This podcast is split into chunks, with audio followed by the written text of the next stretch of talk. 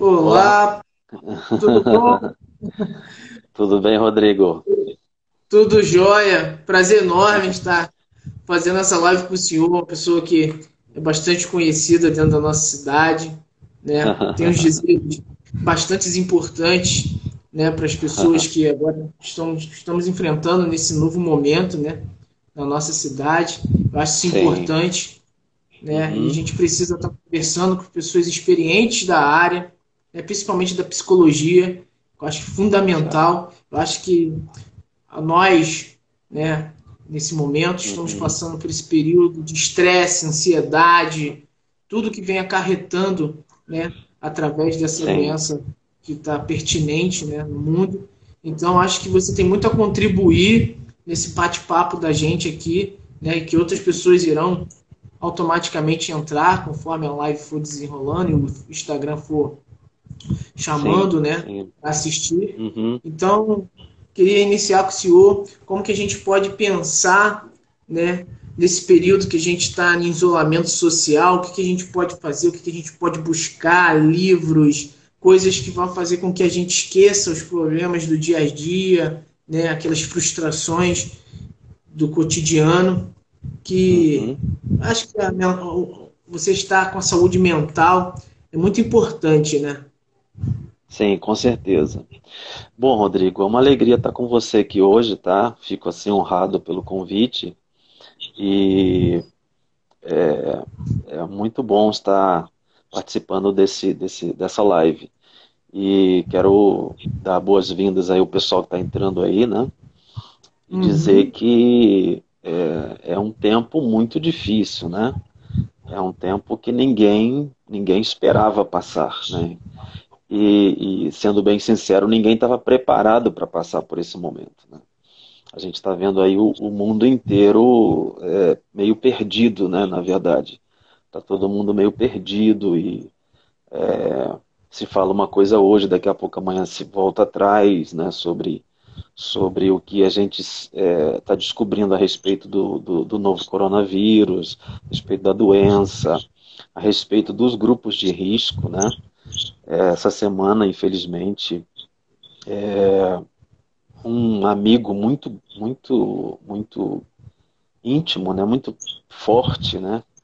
É, na terça-feira, de segunda para terça-feira, ele veio a falecer por conta da Covid-19. Ele tinha 52 anos, não fazia parte de, não fazia parte de nenhum grupo de risco, era uma pessoa muito saudável, era era um, é um, atleta, corria, fazia, participava de maratonas, enfim. É, e não tinha nenhuma doença crônica pré-existente e a doença o atingiu, né? E a evolução foi muito rápida, rápida, foi da noite para o dia, assim, poucos dias. E ele faleceu na noite de segunda para terça-feira. Então, na terça-feira eu acordei e de manhã recebi essa notícia. E assim, a gente, a gente fica meio cético, é, meio pé atrás, meio assim, achando que tem umas conspirações, enfim é, esses números são manipulados. Alguns pensam isso, né? Até postam coisas é, aí. Muitos pensam que realmente né, algo, algo né, que estão uhum. fazendo para que possa manipular, uma manipulação para que não seja, não é tão nociva como Exato. a imprensa está falando, né? Mas na verdade, é, então, assim.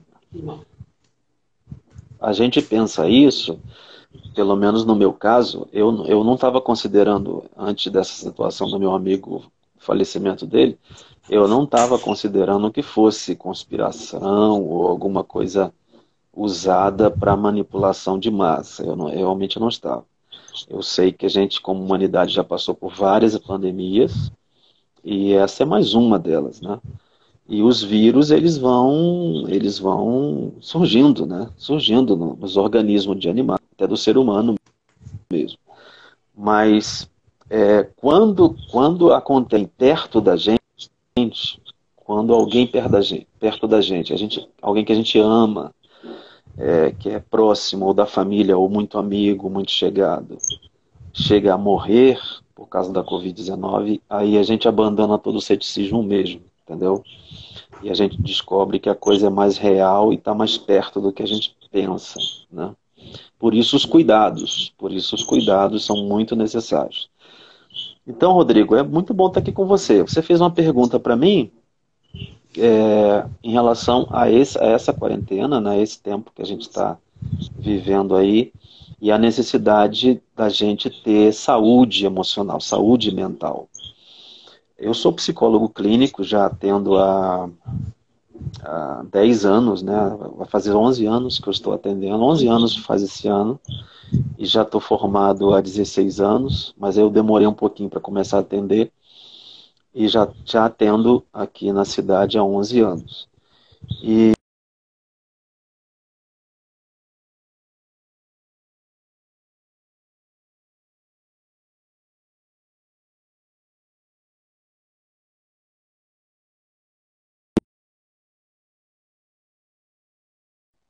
essa quando essa pandemia começou, eu não, eu não estava com nenhum paciente assim grave, né, no sentido de uma depressão muito severa ou, ou síndrome de pânico, né, com crises recorrentes. Eu não estava com nenhum paciente desse tipo. Então, é, deu para migrar né, para atendimentos online, aqueles que quiseram, e, e alguns estão aguardando para a retomada do, do atendimento presencial no meu consultório ou no centro de magia. Bom, é realmente é, uma necessidade que a gente tenha é, uma estabilidade nesse tempo. Né? Eu não, eu não sei se a palavra certa é estabilidade, é porque a gente vai vivendo um dia de cada vez e tem dia que a gente está melhor, tem dia que a gente está pior no sentido da angústia da quarentena. Existe uma angústia aí, né? Existe uma, uma é, um sentimento novo em relação a, a, isso, né? Alguns chamam de, de retiro, ah, nós estamos retirados em casa, né? Os que não estão trabalhando, né? Que eu estou falando. Outros chamam de confinamento, nós estamos confinados. É, Outros já vão além, dizem que né, é, é, o comunismo, é o socialismo né, se impondo sobre a população e privando da liberdade, enfim, questões ideológicas é, que eu não quero entrar. Mas assim, é, a verdade é que o mundo ficou muito pequeno para gente, né? De repente o mundo ficou pequeno, ficou do tamanho da nossa casa, ficou do tamanho do nosso quintal, o mundo ficou do tamanho da, do, da, do, do, do espaço que vai da nossa casa para o mercado. É, e assim, é, cadê os amigos? Né? Cadê, cadê até a mãe e o pai? Por exemplo, eu estou sem ver minha mãe há mais de um mês, porque ela tem 83 anos. Então, mesmo tendo todos os cuidados, mas eu tenho uma preocupação muito grande com a saúde dela. Ela, já, ela, é, ela é uma pessoa de, de, grupo de risco, não só pela idade, mas por outras Sim. enfermidades que ela tem. E eu tô com muita saudade da minha mãe, dos meus irmãos que também é, moram próximos a ela. Então, o mundo ficou pequeno. Então, esse, essa situação, além do fato da pandemia ser real e trazer uma, uma ameaça para a nossa saúde, para a nossa vida, porque ela já fez milhares de vítimas ao redor do mundo, eu não sei os números de hoje, mas é, a coisa está muito assustadora mesmo. 200 mil então, pessoas. Assim, eita, então está muito, muito rápido, né? O contágio é muito rápido. Em Magé mesmo, estava vendo hoje que subiu de ontem. Ontem parece que tinha 46, né? Isso. Eu acho. 54, né? Parece. É, confirmados e quase 200 casos suspeitos e 5 óbitos. Então isso na nossa cidade. Então é uma, é uma questão assim muito complicada mesmo. O que eu diria, você falou de livros aí que a gente pode ler, coisas que a gente pode fazer para essa saúde emocional. O que eu diria, até antes de indicar livro, até antes de, de falar qualquer outra coisa, é, que a gente pode até depois falar durante a live, mas a primeira coisa que eu gostaria de falar é, é que a gente deve aceitar a nossa humanidade nesse momento. Entende? É, assim, é, é um momento de usar a empatia, né, doutor? É o momento da gente usar aquela empatia que às vezes a gente não possui durante é, diversos pontos da nossa vida. Acho que hoje agora é o momento de sair um pouco do egoísmo, né? É, tem esse aspecto né, da, da solidariedade, da ajuda. A gente está vendo assim, iniciativas muito bonitas, né? De todos os lados, pessoas fazendo campanhas de alimento, é, ONGs, igrejas, grupos diversos fazendo campanhas para ajudar os, os mais vulneráveis e, e, necessitados. Isso é importante, porque traz uma gratificação. Você, você faz algo pelo outro e isso te gratifica, isso te dá uma alegria, né? Você poder ajudar alguém.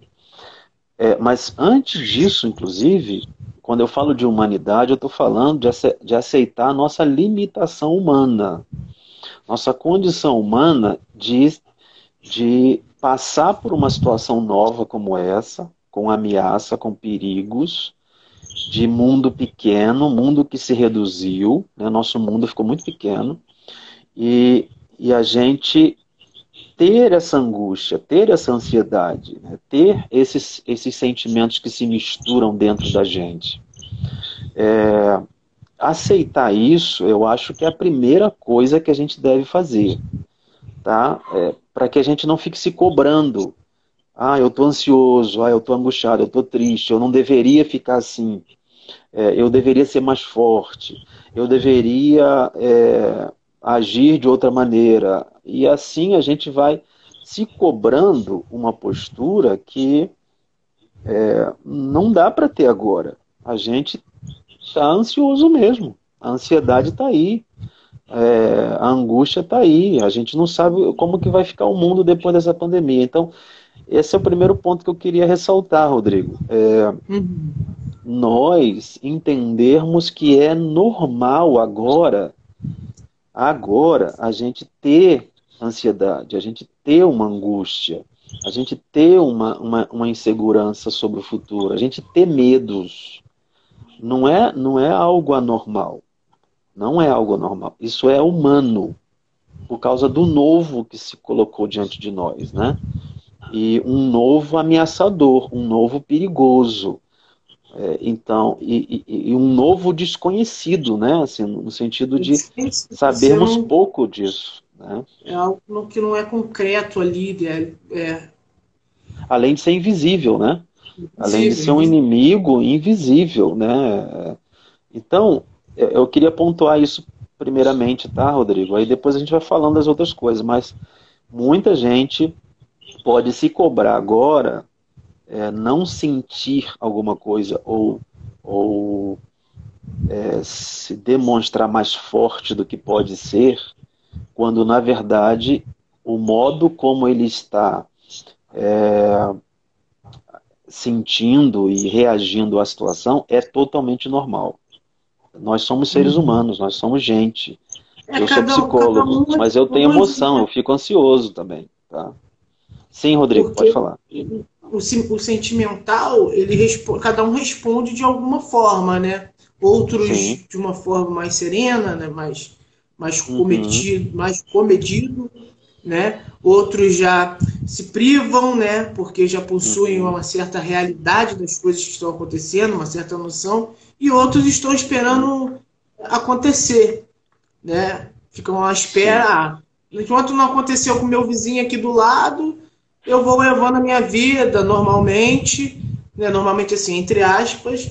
Uhum. Como você falou, você já teve um amigo que faleceu agora, recentemente, na última segunda-feira. Né? Uhum. Para você, antes do falecimento dele, já era uma realidade que você já Sim. vinha né, presenciando, como nós. Né? Para outros, não. Para outros, esperam que isso possa acontecer para ter uma certa atitude, um certo respaldo, um certo cuidado pessoal com ele e com os demais. Uhum. É verdade. É, eu te digo que de segunda para cá, minha perspectiva mudou bastante, né? Eu, eu, ao receber a notícia do falecimento desse amigo, eu vi como que a coisa ela é séria. É, enquanto os rostos dos mortos, dos, dos doentes críticos, são desconhecidos para a gente, a gente vê pela televisão, pela mídia, é, a gente sente uma coisa em relação à pandemia. Agora, quando o rosto é familiar, quando a vítima né, tem um rosto que você ama, tem um rosto que você conhece, aí a coisa ganha outro sentido e ganha outra é, é, outra dimensão, né? Você vê de outra maneira. Então eu mudei de segunda para cá, eu mudei. Eu vejo que nós estamos vivendo uma situação muito séria e até por causa do contexto dele, né? Ele não estava em grupo de risco nenhum, nenhum, uma saudade, uma saúde muito boa, é muito saudável. E isso faz com que a gente repense, né? Parece que a gente não sabe tanto quanto, quanto pensa a respeito do coronavírus. É verdade. E, né? Pastor. Às vezes parece que é uma loteria, né? Parece que ele, ele se manifesta, o vírus, ele se manifesta de forma diferente em pessoas diferentes. Os cuidados com a saúde, atividade física, boa alimentação, tudo isso a gente tem que ter sempre, né? Mas não me parece que é algo assim é, carimbado. Ah, se você tiver uma boa saúde, se você tiver atividade física, se você não for grupo de risco, você está imune. Não, não é bem assim. Infelizmente, infelizmente não é bem assim. É, esse momento também é importante, assim, se tratando, né? Que é bom que nós estamos muito desapegados dos laços que a gente tinha em nossas residências, os laços familiares, afeto né, dentro de nossas casas. Eu acho que esse momento também é bom para a gente voltar a passar a conversar mais, interagir entre si dentro de nossas casas.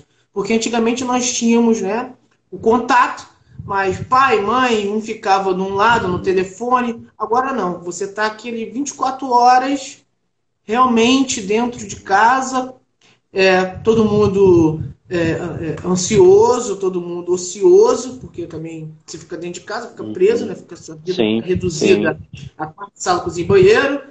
Então, acho que esse também é um momento de nós nos é, é, retomar os laços familiares, acho que isso é importante. Uhum, com certeza.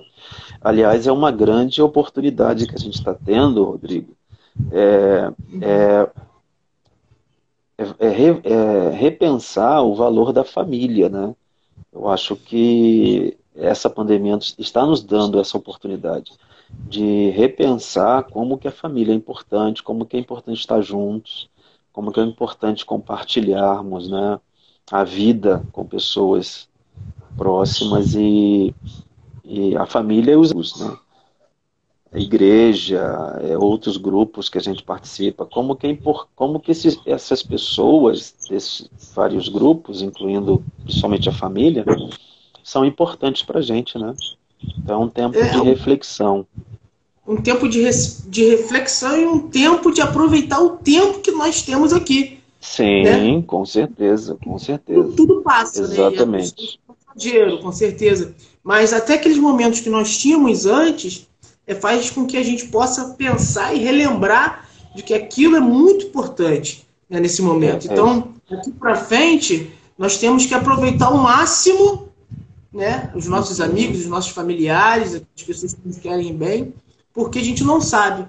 Né, a gente não sabe, a gente não tem perspectiva nenhuma aqui na vida. A, a Margarete que vejo muita gente, vejo, vejo nesse momento muita gente precisando de ajuda psicológica. Sim, eu estou vendo aqui a Margarete Campelo. Olá, Margarete. Uma alegria lá de Cabo Frio, a Margarete colocou aqui. é, realmente, muita gente precisando, né? E é, eu estou fazendo os atendimentos online, eu sei que muitos psicólogos estão fazendo isso.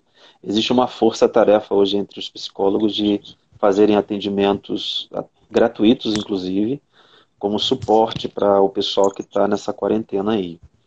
E é, um dos maiores problemas é, é, é, é, a ansiedade, né? A ansiedade, ela vem mesmo, não tem jeito.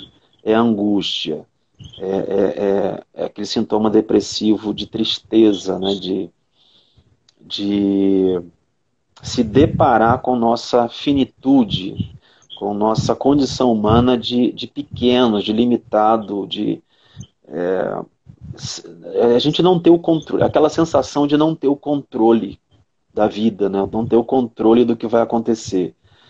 Por mais que a gente tome os cuidados e tudo, mas a gente não tem como ter 100% de segurança de, do que vai acontecer amanhã, de como que as coisas vão se dar, né? a nível pessoal, familiar e até a nível de país, né? A gente não sabe como é que o Brasil vai ficar depois, como é que o mundo vai ficar depois. Agressivo assim nesse momento, o que é mais agressivo, a ansiedade ou, ou a depressão que a pessoa enfrenta, que, que a pessoa possui, que vai ser mais agressivo assim para ela?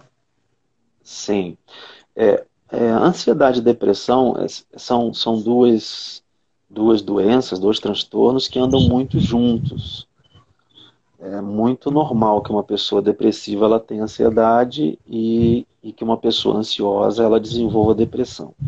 Nesse momento, é, as duas coisas aparecem. O que, o que a gente observa mais, o que eu tenho observado mais nos atendimentos online que eu tenho feito, e nas conversas com pessoas, e em mim mesmo, né, eu falo de mim, o que eu tenho observado mais é, é a ansiedade diante do futuro incerto, é a ansiedade diante é, dessa coisa estranha, invisível, dessa ameaça que pode estar em qualquer lugar e, e pode te pegar e você não sabe como seu organismo vai reagir a, a, ao ataque desse bicho, né? É um bicho, né? É um troço estranho, então é, essa ansiedade né, da falta do controle em relação ao futuro. E essa ansiedade pode se manifestar de várias maneiras. Ela pode tirar teu sono, ou fazer com que você não é, durma bem. relatos de pessoas que já não estão conseguindo dormir, tendo bastante insônia. Exato. É, eu tenho relatos de pessoas que não estavam conseguindo dormir nada, assim. Não é porque não estavam tendo sono, é porque ela não queria dormir, porque podia não amanhecer viva, né? É, é, um negócio assim que vai, vai tomando conta da mente da pessoa e ela quer ficar vigiando o tempo todo. Ela quer ela, é, o estado de vigília, o estado de, de estar acordado e, e, e observando tudo que está acontecendo, para a pessoa se torna uma coisa essencial, como se ela ainda pudesse ter o controle disso. E dormindo ela não tem. Então atrapalha é o sono. É esses excessos de informação ou é preciso acompanhar? Sim, é, eu, eu recomendo, né? Eu recomendo que as pessoas sejam bem equilibradas em relação às informações. Ficar desinformado de tudo, eu acho que não é uma coisa também legal, né? Porque uhum. a mídia veicula, é, é, no sentido de, de é, não só os jornais, eu estou falando de mídia de um modo geral, redes sociais, sites, é, esses, esses, esses meios confiáveis, vamos dizer assim, de informações, Ministério da Saúde, é, alguns outros sites é, que são sérios e que passam informações muito confiáveis, a gente tem que acessá-los de vez em quando, pelo menos para que eh, as informações que vão, é, vão se somando a cada dia, no sentido do conhecimento sobre o vírus, do conhecimento da doença, de novos, novos cuidados que tem que ter, novos sintomas que aparecem, é, é, e, e, em relação até ao funcionamento social, né, que vai mudando, vai mudando e a gente, a gente precisa estar informado, do mínimo, né? Agora, ficar exposto demais a, aos jornais, ao noticiário, e dependendo do noticiário, é mais notícia ruim do que boa, no sentido de que há uma valorização demais do catastrófico, né? Então a catástrofe ela atrai mais audiência do que falar de coisas boas que estão acontecendo. Então você fica exposto. Desperta o desespero, né? Aquela coisa Exato. Você fica, você fica exposto a isso, Rodrigo, é, é altamente adoecedor, assim, para as emoções. Você fica ansioso, você fica pensando que o que aconteceu com a pessoa lá, lá nos Estados Unidos, vai acontecer com você também. Quando os contextos são totalmente diferentes. Diferentes, né? Então, eu, eu, eu atribuo assim é, a essa situação de se informar, eu atribuo uma medida moderada. A gente não pode ficar alienado, né? Eu acho que não é legal, eu acho que a gente tem que ter informações seguras e aí selecionar os canais de informação que a gente confia e não se expor aos noticiários, ver jornal da, da manhã, da tarde, da noite e ficar assistindo um monte de coisa e, e acaba, um, é. acaba um jornal e você passa para o outro e o outro fala as mesmas coisas, só que de, outra, de outro ângulo, de outra perspectiva. Não, isso a sua mente trabalha o tempo todo, você vai sonhar com isso, você vai, seu inconsciente vai trabalhar essas coisas. A ansiedade vai aumentar, com certeza ansiedade, ansiedade é o ansiedade e depressão é o mal do século, né? Segundo especialistas, você pode até falar isso. Sim, né? sim, sim. A ansiedade hoje é, ela afeta 18 milhões de pessoas no Brasil. Eu não sei se você sabia, Rodrigo, mas o Brasil é campeão em transtorno de ansiedade no mundo. Sabia, é o primeiro. Mim, é, é... Como, por exemplo, nos Estados Unidos, não sei mais lá, não. acho que as pessoas são mais depressivas, né? É, o Brasil é o. É, o tem país o, tem aqueles dados que uns são mais depressivos que o outro, isso, até porque isso. a gente tem um laço muito afetuoso, né? Nós somos muitos, sim, muitos, sim. muitos afeto. Então, os, as últimas informações da OMS é que o Brasil é o país número um em transtorno de ansiedade. Tá? São aproximadamente 18 milhões de pessoas com transtorno de ansiedade. Então é o número um. São mais de 200 países no mundo. E o Brasil lidera o mundo em termos de ansiedade. Nós somos o país mais ansioso do mundo. E é, em termos de depressão, nós somos o quinto. O primeiro da América Latina, tá? O segundo das Américas, a gente só perde para os Estados Unidos. E uhum. o quinto do mundo, em termos de depressão. Hoje no Brasil são aproximadamente 12 milhões de deprimidos. É, o que é um número assustador também, né? Mas, a, estima... mas assim, ah, a gente pode, pode ter falar. mais, né? Podemos ter mais, mais, mais números de pessoas, né? Porque assim nem todo mundo tem tem pessoas que têm um certo tipo de preconceito com psicólogo, ou tem medo é. de psicólogo, Sim. né? Então a gente uhum. acho que esse número pode ser muito maior, né? Com certeza, com certeza. É, há um preconceito, então muita gente passa a vida inteira padecendo de, de sintomas depressivos, de depressões, às vezes até graves, e, e de ansiedade também, né? Que são vários transtornos, fobias, pânico, toque, né? E nunca procuram um, profissional, um psiquiatra, um psicólogo para se tratarem. Essas pessoas certamente não entram nas estatísticas. Então, esse número que eu estou te passando, ele é, na verdade, muito maior né, do, que, do que a é gente é possível, pensa, muito maior. É possível, assim, nem todo mundo transparece, né? Mas é possível hum. perceber de alguma forma que uma pessoa está com a depressão Sim, claro, com certeza. algumas pessoas não demonstram que ela é depressiva.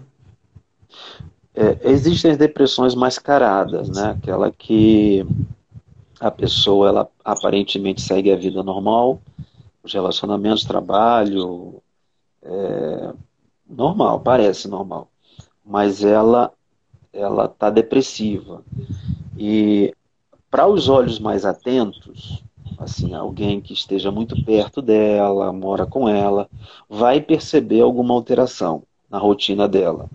Vai percebê-la, por exemplo, mais calada, é, mais reflexiva, é, vai perceber talvez uma diminuição, por exemplo, é, na quantidade de comida que ela come, ou se ela vai pular refeições por falta de apetite vai perceber alguma alteração de sono, é, um, um, abatimento é, que ela vai ter em algum momento que escapa o controle dela, ela vai demonstrar esse abatimento. Então é possível ver os sinais, sim. Mas é, quando a pessoa não tem essa, essa depressão mascarada, ela apresenta os sinais é, em qualquer contexto que ela estiver, na família, na escola, no trabalho, as pessoas vão ver os sinais. Vão ver, ela vai ficar triste, ela vai perder peso, provavelmente, ela vai estar com moleiras porque não está dormindo bem. o discurso de dela. É, o, a, porque a depressão é um transtorno do humor, né?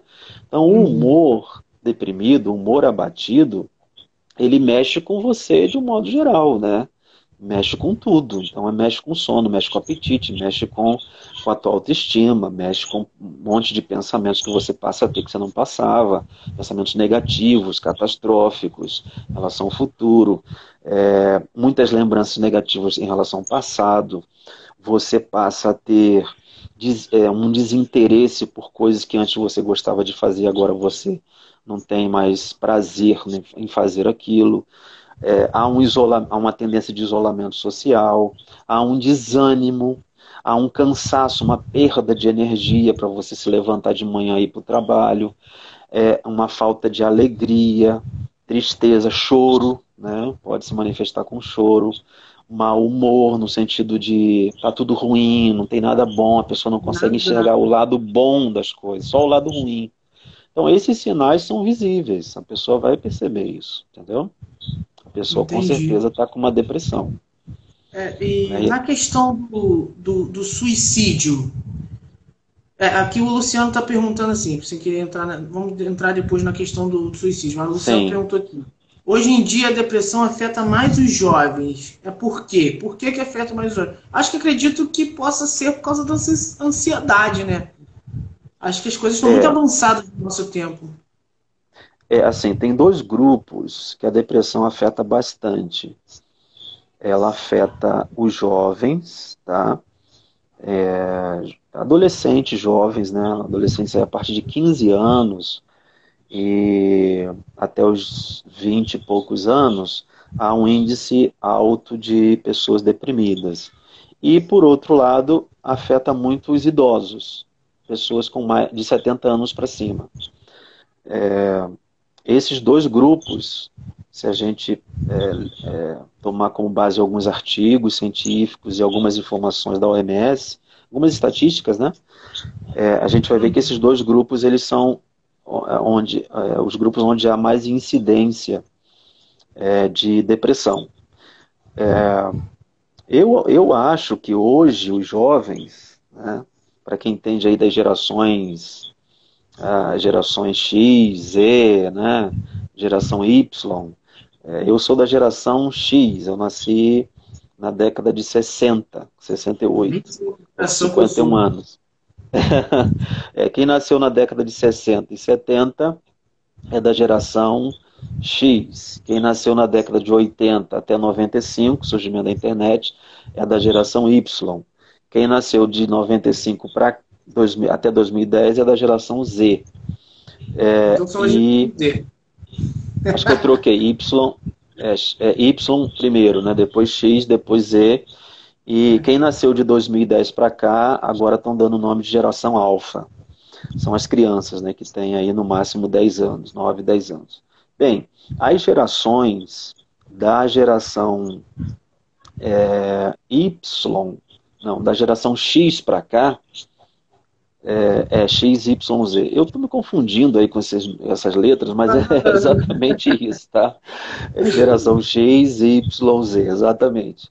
É, assim, essas gerações mais novas, elas, elas, elas vivem num mundo muito diferente do mundo, por exemplo, que eu vi quando era criança, adolescente é um mundo muito virtualizado, né? muito, muito imediatista. Superficial, porque você... né? coisa superficial. Superficial, superficialidade de relacionamento, desestrutura da família, é, os valores morais né, mudaram muito.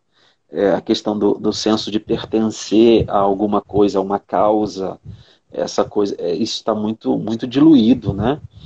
e a globalização. Hoje você é um cidadão do mundo, né?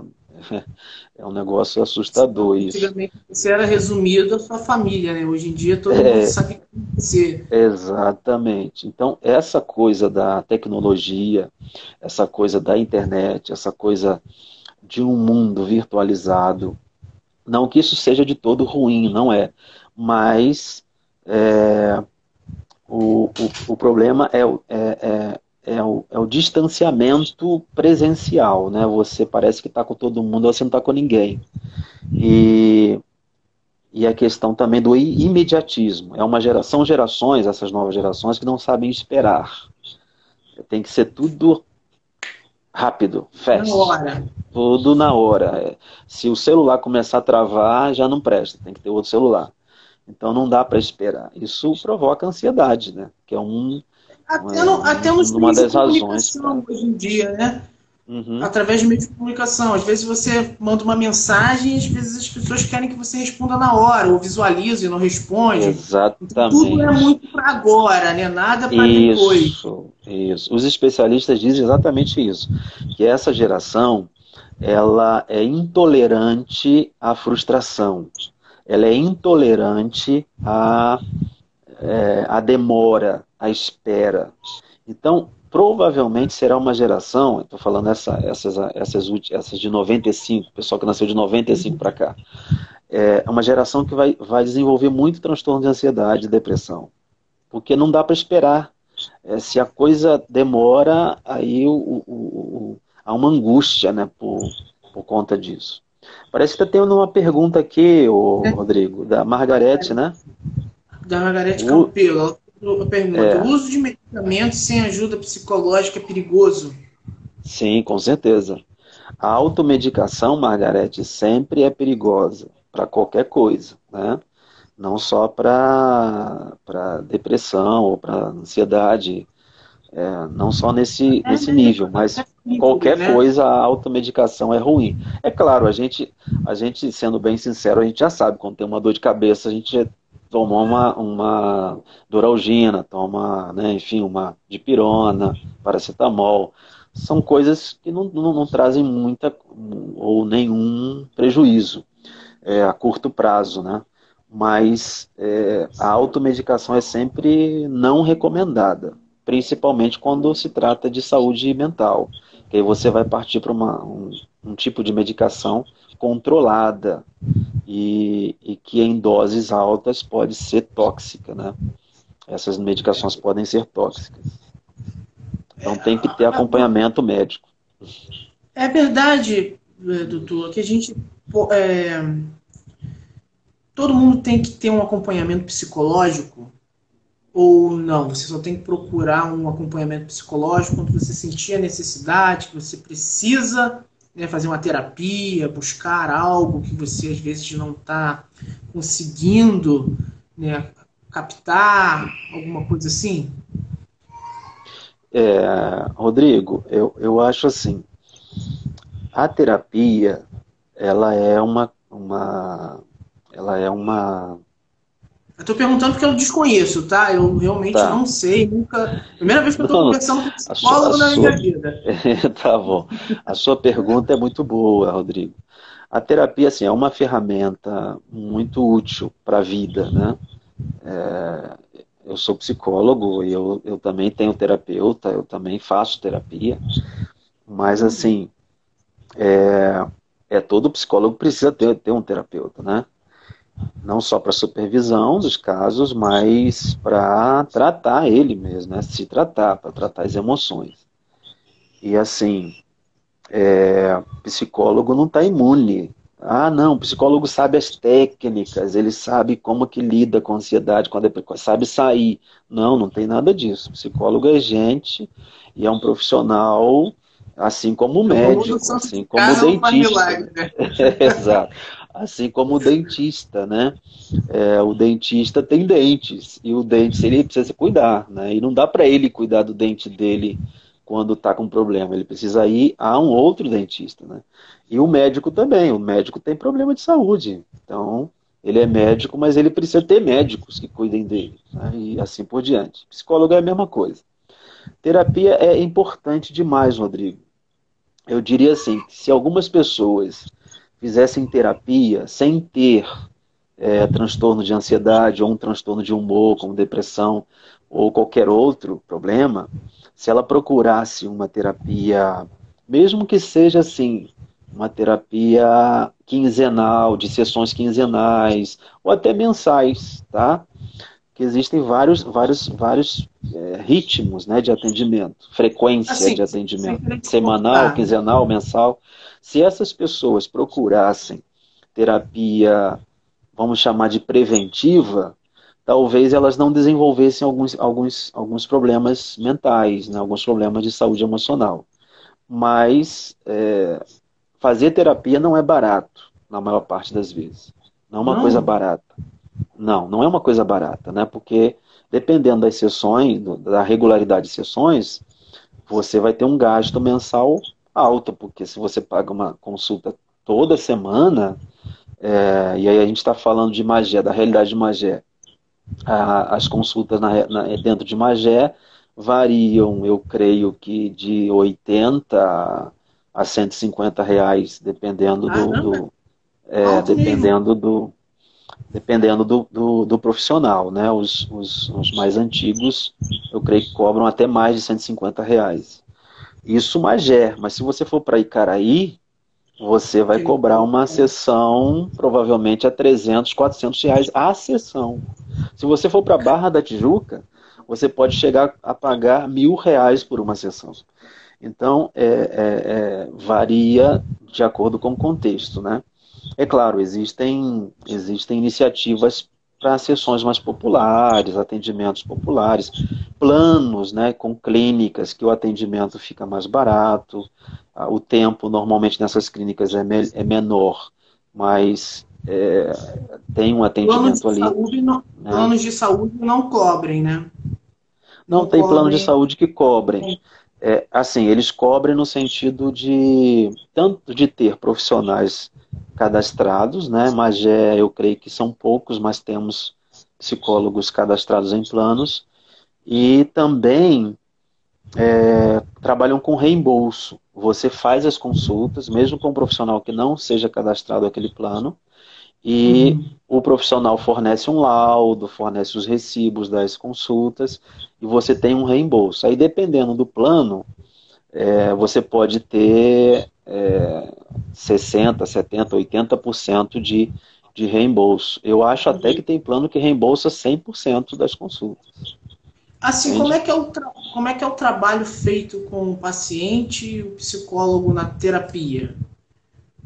Quais são as dinâmicas que são feitas para que haja uma melhora? É, isso vai variar do, do profissional e da abordagem que ele usa, tá? A gente olhando de fora, parece que psicólogo é tudo igual, né? Psicólogo clínico, estou falando de psicologia clínica aqui. Existem é, áreas de psicologia escolar, psicologia hospitalar, psicologia é, na empresa, né, que trata da área de recursos humanos, de treinamento. Eu não estou falando dessa, dessas áreas da psicologia, estou falando da psicologia clínica, aquela que atende no consultório. Né? É, nem todo psicólogo usa a mesma abordagem no seu tratamento. Né? Eu, por exemplo, eu uso uma abordagem que eu considero que seja muito prática, muito muito eficaz né, para resolver problemas que chegam até meu consultório. Então, eu tenho leitura e tenho me especializado nessa abordagem. Agora, em Magé, falando da nossa cidade, há outros psicólogos que têm abordagens muito distintas, muito distintas. Então, dependendo da abordagem que você tem, você vai mais para um lado psicanalítico, você vai mais para um lado é, é, cognitivo, você vai mais para um lado comportamental, você vai mais para um lado de terapia familiar, que é um tipo de terapia específica, né, uma terapia familiar, terapia de casal, a terapia infantil, né, com crianças, é uma especializada em atendimento de crianças, que aí já é uma outra abordagem bem diferente.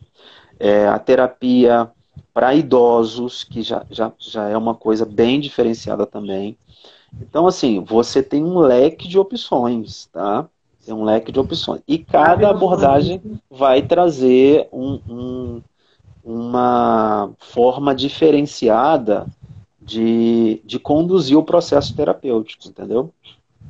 Entendi. Então é necessário, sim, a gente estar fazendo um acompanhamento terapêutico para poder né, é, é, elencar algumas situações nossa, né, bem pessoais, uhum. para que a gente saber lidar com os nossos sentimentos. Sim. Eu tenho pacientes né, é, que, se tivessem amigos próximos, amigos profundos, não precisariam de terapia. Talvez de uma, uh, uma sessão mensal, alguma coisa assim. Né? Porque a amizade acho que ela é uma via de mão dupla. Né? No meu ponto uhum. de vista, é uma mão dupla. Sim, com certeza. Você, não é questão de você dar e você vai achar que você vai receber sempre. Porque geralmente as pessoas pensam assim. Mas é como se fosse uma coisa. A cumplicidade. Acho que a cumplicidade, né? você ser cúmplice um do outro, tanto na amizade uhum. quanto no tipo de relacionamento, eu acho que facilita, como você mesmo está dizendo, facilita muito algumas ações que acontecem com a gente. Sim, sim. É, é, eu estou dizendo isso porque há coisas que a pessoa guarda para ela e a primeira pessoa que vai ouvir é um psicólogo. Segredos, né? Coisas íntimas, coisas é, que ela já viveu, situações, temores, preocupações, medos, algumas coisas que ela, ela, ela não tem, não, não, não tem é, coragem, ela tem receio e, e, e, evita falar com qualquer pessoa. Na verdade, ela vai vai guardando para ela, vai guardando e não encontra ninguém que ela acha que vai entendê-la. E, e aí a primeira pessoa que vai ouvir sobre essas coisas é um psicólogo. Então, assim, por isso que eu estou dizendo, se algumas pessoas tivessem amigos, quando eu falo amigos, eu tô, estou falando não de colegas, não de, de, conhecidos, mas amigos mesmo, né? aquela amizade é, confiável, aquela amizade de confidência, aquela amizade de sigilo, aquela amizade de, de você, fala, você saber ouvir e você também falar é, o que o outro precisa ouvir, né? não necessariamente o que ele quer ouvir, mas você ser um conselheiro, você ser um, um suporte para ele em crises, em situações, e demonstrar amor, empatia, interesse no problema dele. É bom muito julgar, né? É, não julgar, exatamente. Não julgar. É, é, exatamente. É uma das vantagens do psicólogo. Né? Por que, que as pessoas às vezes se sentem à vontade com o psicólogo? Porque o psicólogo ele não é um juiz.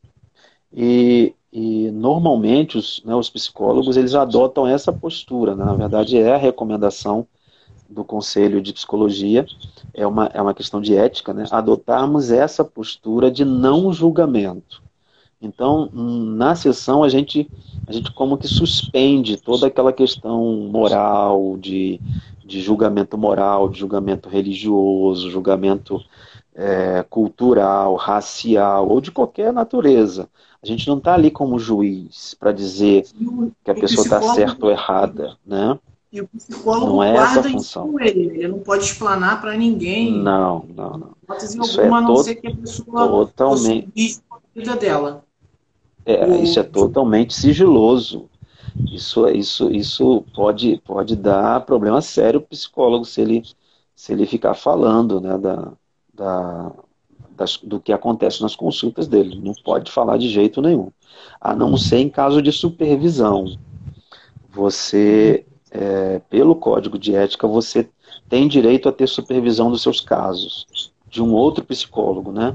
Experiente, que vá te ajudar é, quando você tem casos onde, não, não, por exemplo, você não sabe como agir, não sabe como fazer. Ou mesmo tendo algumas ideias, mas você quer ouvir a opinião de alguém mais experiente. Então você tem que falar do caso. Naturalmente, o, o, o supervisor não conhece a pessoa. Você vai falar e, e vai falar no sentido de buscar ajuda para a pessoa. Né? Não é porque você está falando dela. Você tem que colocar o caso para que a orientação chegue até você. Nesses casos, é permitido, mas isso o paciente fica sabendo, tá? Isso o psicólogo tem a, a, a, o compromisso de falar para ele, olha, eu vou conversar com o meu supervisor, eu tenho supervisão, e eu vou conversar com ele sobre, sobre o que a gente tem conversado aqui, sobre algumas questões, e eu vou me aconselhar com ele sobre como a gente pode fazer, como que a gente vai conduzir. Então o paciente fica sabendo, entendeu? Agora, fora isso, ele não deve e não pode revelar nada a respeito dos seus pacientes, entendeu? Entendi, isso é perfeitamente. Isso é ético, né? Isso é ético, com, completamente ético. Então nós temos um compromisso com a ética assim muito profundo, né? Muito, muito, um compromisso muito sério, muito profundo mesmo. É que vocês é... estão muito ligados das pessoas, né? Principalmente aqueles, uhum. aqueles que são realmente sigilosos, que nenhum, praticamente nós guardamos segredos.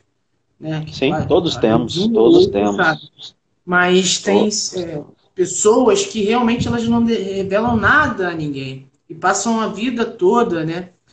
Com aquele segredo, aquela coisa que às vezes causa uma angústia ou muda o relacionamento dela completamente durante a vida, né? Tem pessoas uhum. que aí por isso que vem acompanhado de outros tipos de doença principalmente, principalmente por causa disso, né? Elas não revelam Sim. certos tipos de situações a, a, a, algum amigo, alguma pessoa que é ligada, próxima. É verdade, porque quando a pessoa guarda muito é, sofrimentos, né, angústias, ansiedades, preocupações, medos, traumas, né, coisas que ela já viveu e ninguém sabe, é, quando ela guarda isso, isso com o tempo, envenena as emoções dela. E pode causar é, doenças. Ela pode, pode, pode desenvolver um, um, um quadro de, de, ansiedade, ou de depressão, ou é, um problema comportamental, né? uma dificuldade de relacionar, de confiar no outro, enfim. Ela, ela precisa abrir isso, porque a psicologia ela parte do pressuposto, né, de que há uma cura quando você fala. É a cura pela palavra. Então toda a psicologia ela, ela tem essa premissa básica, né? É que você quando fala, quando você se expõe, e aí falar não é só com palavras no sentido de, de vocábulo, vocábulos, mas falar com o corpo, falar com, né, com escrevendo, falar, é, desenhando, enfim, você colocar para fora, chorando, né? A pessoa fala muito quando chora, né? O choro Isso. fala muito, né? Ou rindo, é, enfim, quando você coloca para fora. Muito, muito, tem muito, muito pintor, né? Que, que... Sim, sim. Ele fala através da pintura dele. Exatamente. Então são técnicas que a gente usa, inclusive, né? de, de pintar, de desenhar, de escrever cartas. São formas da pessoa falar, formas da pessoa colocar para fora a sua dor, colocar para fora o que faz com que ela sofra. Isso é uma premissa básica da psicologia. Então, abrir-se para o outro, né?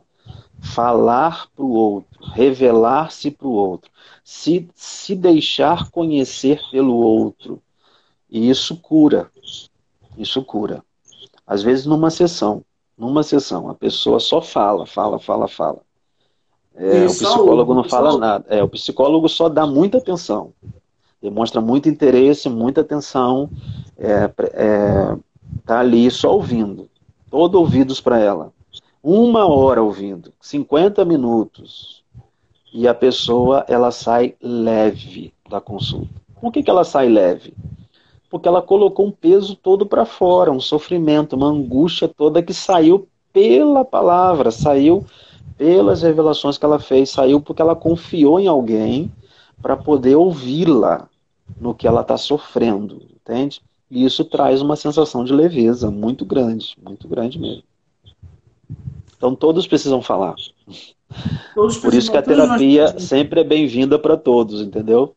A terapia ah, sempre é, é, uma coisa boa para todo mundo. Ah, mas eu não tenho ansiedade, não tenho depressão, preciso de terapia. Não, terapia não é só para quem tem isso. terapia é vida, terapia é compartilhamento de ideias, de sentimentos, é, é vínculo. Lá para cima, ela colocou que terapia é vida. Ah, sim, sim, eu vi também, eu li aqui. É, terapia é isso, é vida, né? É bom demais você estar tá sentado. Eu, eu como psicólogo, quando eu, eu vou para minha, as minhas sessões com a minha psicóloga, é, assim, é muito bom estar tá nesse lugar, né? De, de paciente, de cliente. É muito bom você poder falar livremente naquele espaço que é seu. Então, o, o, o, o, ambiente pensa, né? terapêutico é, é seu. Ali você você é você. Você não tem que colocar máscara. Você não tem que é, mostrar, tentar mostrar que é uma, alguma coisa para o outro, convencer o outro que você é alguma coisa. Não, você é você.